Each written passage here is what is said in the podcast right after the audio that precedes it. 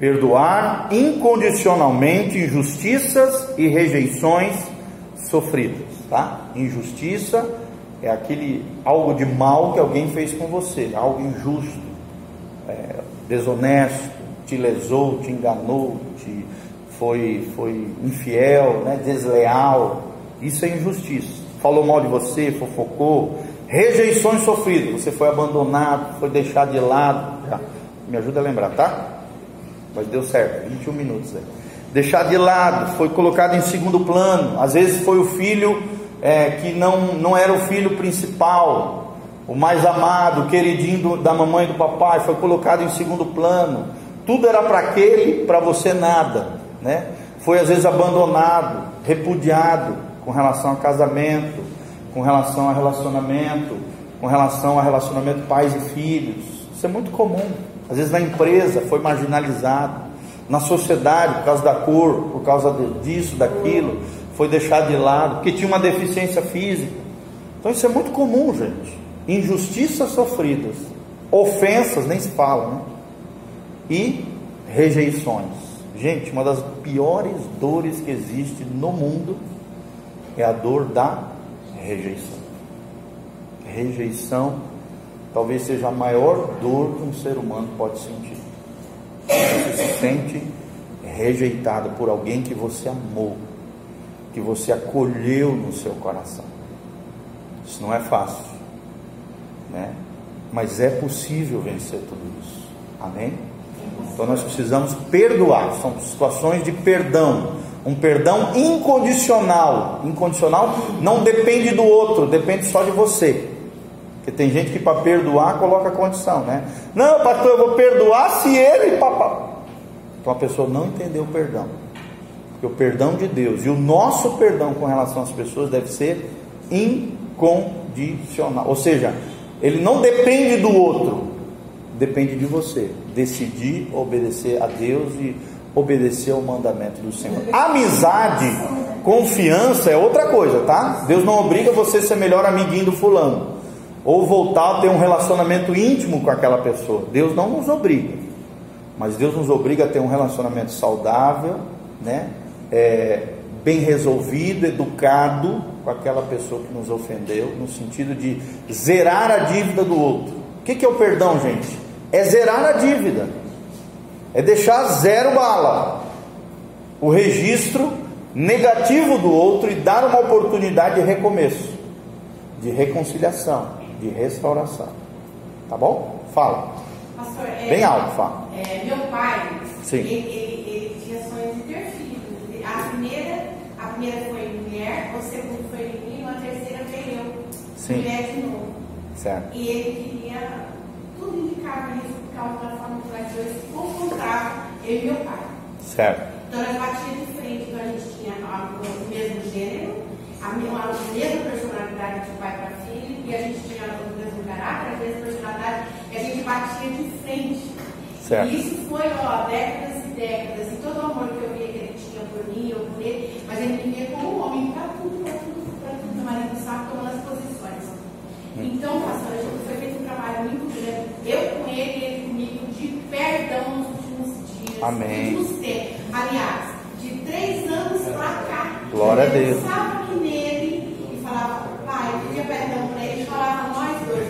E foi aquele trabalho, eu fui, eu fui me lembrando de tudo, pastor, e pedindo para ele. Fala, pai, qual é a área da tua vida que você precisa me perdoar? Eu quero que tu me perdoe, eu peço perdão para você, porque eu quero que você se cura. E foi um trabalho tão lindo que foi gerando o poder de Deus, pastor. Glória a Meu Deus. pai- Que lindo. Meu pai entregou a vida dele para Jesus. Amém. Agora, uma filha, tinha vez que eu olhava para o meu pai como fosse ao contrário. É. Eu tinha a visão de Deus, meu pai não tinha. Ele começou a, o Pedro sabe, ele começou a ganhar essa visão de Deus com a minha vida. Glória a e o final foi a coisa mais linda, assim, ele se entregando. Glória a e assim, lá na UTI, no último dia, eu falei, pai, eu te amo. Ele falou, filha, eu também te amo. Olha que lindo. Morrendo. Coisa linda, hein? Então, ó, isso aí a gente tem que trabalhar na nossa família. Nossa família É. está doente, nossa família está carente. Isso. Nós temos que ver isso. E é isso E às vezes ele não deu um amor, não tinha sabedoria nos relacionamentos, porque ele não recebeu. Porque né? você pode dar o que você tem. Eu É. não posso dar o que eu tenho, se eu tenho amor, eu vou dar amor. É, é tremendo lá em Malaquias que fala sobre isso, né? Malaquias 4, 6, a Bíblia diz que nos últimos dias Deus converteria o coração dos pais nos filhos e dos filhos aos pais. Converteria, significa reconciliaria, restauraria relacionamento entre pais e filhos e filhos e pais. Quer dizer, o que, que é o correto primeiro? É que os pais se convertam aos filhos. Ou seja, os pais vão, é, busquem a reconciliação com os seus filhos, pedindo perdão, consertando rejeições, né? injustiças sofridas, ofensas e tal. Mas às vezes isso não é possível, porque às vezes o pai não é crente, não tem entendimento das coisas de Deus e tal. Então, aí é o contrário. Converteria o coração dos filhos aos pais. E é interessante o final desse versículo: para que eu não venha com maldição e fira a terra. Ou seja, o diabo é especialista em lançar pais contra filhos e filhos contra pais. Porque ele sabe que gerando isso ele amaldiçoa os pais e principalmente os filhos. E a terra, gente. Entendeu? Então, é, entra daquele mandamento de honra teu pai e tua mãe, para que te vás bem e tenha longos dias sobre a terra. Quer dizer, se eu desonrar os meus pais, às vezes isso acontece por rebeldia, que é fruto de falhas de paternidade, o que, que vai acontecer? O prejudicado serei eu, que desonrei meu pai e minha mãe. Que vou atrair dois espíritos, no mínimo, né? Um de morte, porque não tereis longos dias sobre a terra, minha vida vai ser encurtada. E segundo, que a gente sempre ensina, também não terei prosperidade, para que te vás bem, diz a Bíblia. Ou seja, tudo vai dar errado, vai dar mal, começo, não termino, né? aquele ciclo de derrota, fracasso, insucesso, em todos os aspectos da vida, pobreza, miséria e bancarrota, que é o mesmo espírito, né? relacionada à fragilidade, pobreza espiritual, miséria. Tudo isso acontece por causa da desonra dos filhos aos pais e dos pais aos filhos. Falhas de paternidade que geram rebeldia e que amaldiçoam a família. Ok? Tem uma palavra só sobre esse assunto que eu ministrei já na igreja, chamado ciclo da ferida. O primeiro ciclo é isso aí: falhas na paternidade que geram rebeldia e desonra dos filhos aos pais, e uma brecha entre as gerações. Os pais não conquistam o coração dos filhos, nem os filhos aceitam as palavras do pai e da mãe. Quando eu falo pais aqui é pai e mãe, tá? Pai e mãe, paternidade e maternidade, tá bom? Então essa falha faz com que a toda a terra seja amaldiçoada, a família seja amaldiçoada, os filhos sejam amaldiçoados e a partir daí as gerações entram num estado crônico de derrota, fracasso, mal e tudo quanto é coisa. Entendeu? Então a honra ao pai e à mãe é incondicional também. Interessa se é bom, se é mal, pai e mãe. Se erraram, Deus vai tratar com eles. Perdoa, tenta reconciliar, tenta restaurar tenta de alguma maneira, alguma maneira se reaproximar e fazer o seu melhor como filho, sempre honrando. Pelo simples fato, gente, que foi eles que te colocaram no mundo, te geraram. Foram instrumentos de Deus para gerar você nessa vida, nessa existência. É, é algo extraordinário. Tanto é que está nos dez mandamentos. Né? Ou seja, está no decálogo. Está nas dez principais leis que regem os relacionamentos humanos e o relacionamento com Deus. Ok? Todo mundo entendeu? Vamos lá então. Quarto, terceiro princípio, perdoar incondicionalmente, como eu já falei, né? Porque o perdão, continuando ali, é um mandamento que tem que ser obedecido com profundidade e muita firmeza. Vocês vão ver que quando vocês estão aconselhando as pessoas, as pessoas vão ter dificuldade de perdoar. E elas vão arrumar N é, justificativas para isso. Ah, ele não merece, mas ele me maltratou, mas ela fez isso comigo, ela não merece. Aí você tem que entrar com o conhecimento bíblico, ler Mateus 18, gente. Leia Mateus 18, a partir do versículo 21, 22 ali, você vai ver aquela parábola do credor é, que não perdoou o outro. Aquela parábola daquele que devia milhões e que não perdoou aquele que devia um dinheiro. Né? Do credor incompassivo. É parábola do credor incompassivo. Mateus 18. E no final Jesus fala: Se vocês não perdoarem do íntimo do coração aqueles que vos ofenderam, também vosso Pai Celestial não vos perdoará das vossas ofensas. E ali é bem claro, é uma, é uma historinha que no final traz um grande ensinamento moral acerca do perdão. Ok? E anteriormente também fala, fala sobre quantas vezes devemos perdoar, né? até 70 vezes 7. Então, ali trata sobre perdão, é um capítulo sobre o perdão. Mateus capítulo 18, ok? A decisão irrevogável de perdoar, além de tirar o chão dos demônios, a legalidade.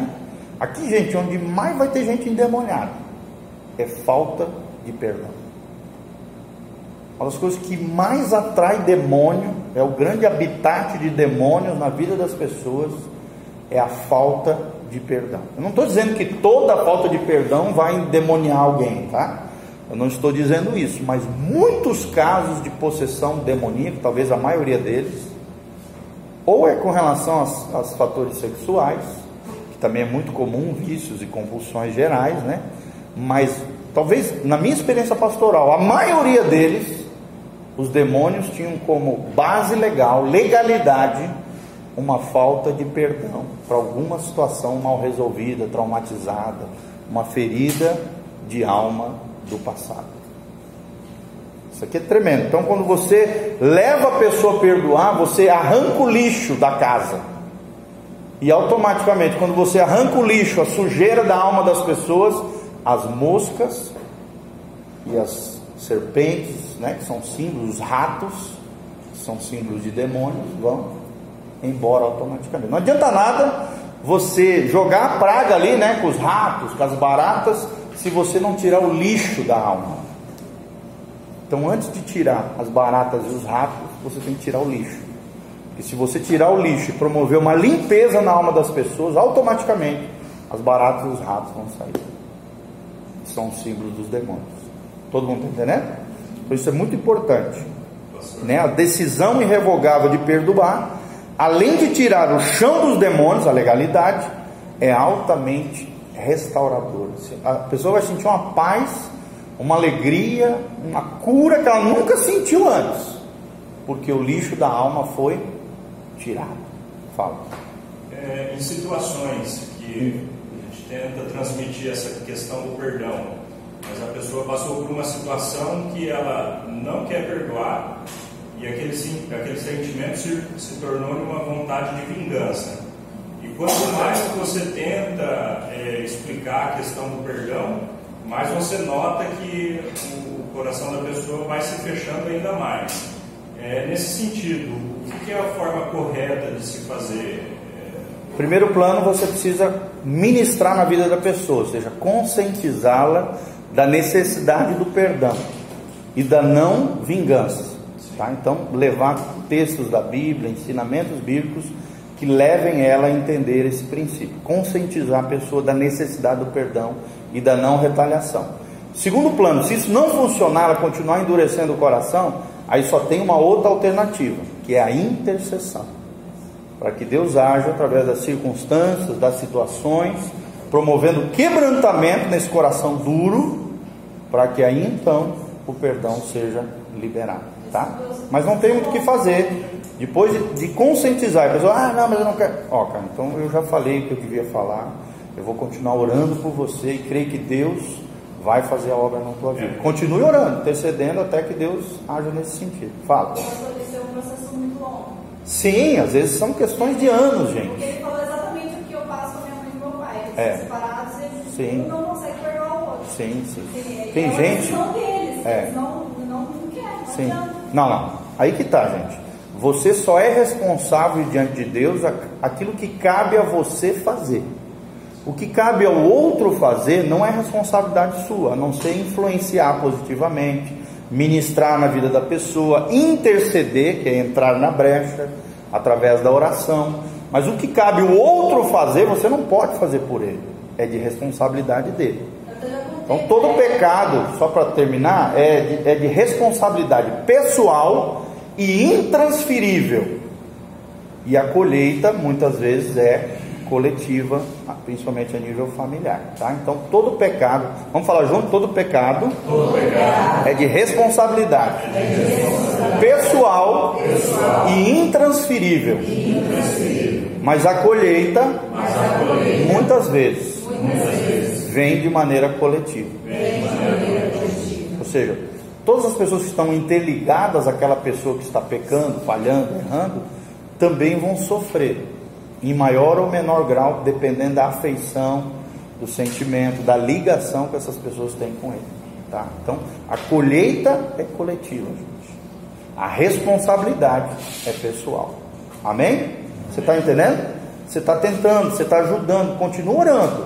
Se ministrou, falou, não adiantou, vai para o joelho, vai para a intercessão, conquiste eles no mundo espiritual, batalha espiritual, tá? É uma matéria que a gente pode mais para frente estar tá ministrando para vocês disso. Tremendo, gente. Isso aí é um dos grandes princípios que eu aprendi nesta igreja. Eu não conhecia batalha espiritual até entrar nessa igreja aqui. Aprendi com o pastor Valteri, fazendo batalha espiritual diariamente, fui aprendendo. É, tremendo. Inclusive tem esses estudos aqui, se vocês quiserem, dá para adquirir aqui na igreja. Ele tem uns estudos, umas ministrações que ele ministrou para pastores e líderes sobre batalha espiritual.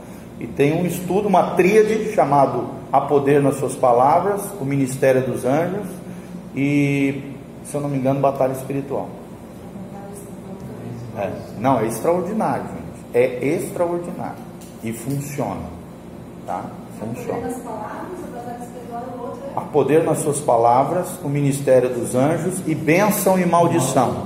É a tríade, tá? São três estudos que se interligam. São várias ministrações. Se eu não me engano, são as 15 ministrações no total. É, faz, faz, faz já alguns anos, uns dois, três anos para trás. Mas é extraordinário, é uma das ministrações mais assistidas do Pastor Volteirinha, é essa daí. Tremendo, tremendo mesmo. Inclusive tem no meu canal. Tem no canal PR Giovanni, tem essas ministrações lá, vocês podem assistir no YouTube. Qual é o seu canal? PR Giovanni. PR? Giovanni. Só botar no Google, canal YouTube PR Giovanni. Aí vai aparecer um link ali, tu, tu, já entra lá, já começa a curtir. Tem mais de mil vídeos lá, gente. Mil e poucos vídeos. Tá bom? Eu posto na média de 3 a 4 vídeos por semana. As nossas pregações da igreja, vídeos, devocionais. Tem a aula da semana passada. Isso aqui vai ainda hoje para o canal. Eu não tenho a semana passada.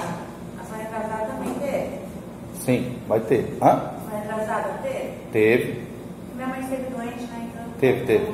Normal, tá lá. Tá lá no canal PR Giovanni, tá bom?